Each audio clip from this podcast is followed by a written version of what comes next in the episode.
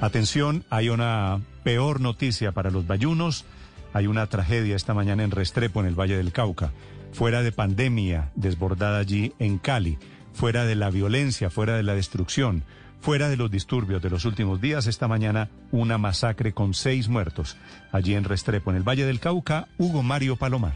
Néstor, sucedió en la vereda Río Grande del municipio de Restrepo, está ubicado al occidente del Valle del Cauca. Hasta esa vereda llegaron poco después de la una de la mañana sujetos en camionetas fuertemente armados con fusiles rodearon la taberna del pueblo en donde se encontraba una multitud de partiendo y abrieron fuego contra los presentes. Son seis las víctimas del ataque según el reporte que entregan los habitantes de esa zona rural de Restrepo. Tres personas murieron en el sitio y otras tres cuando eran trasladadas a un puesto de salud. Las víctimas, todos hombres jóvenes, aún sin identificar por parte de las autoridades que hasta ahora están llegando al lugar en donde se reportó este violento hecho. Aún no hay pronunciamiento oficial sobre las causas y los autores de esta masacre en el Valle del Cauca Néstor.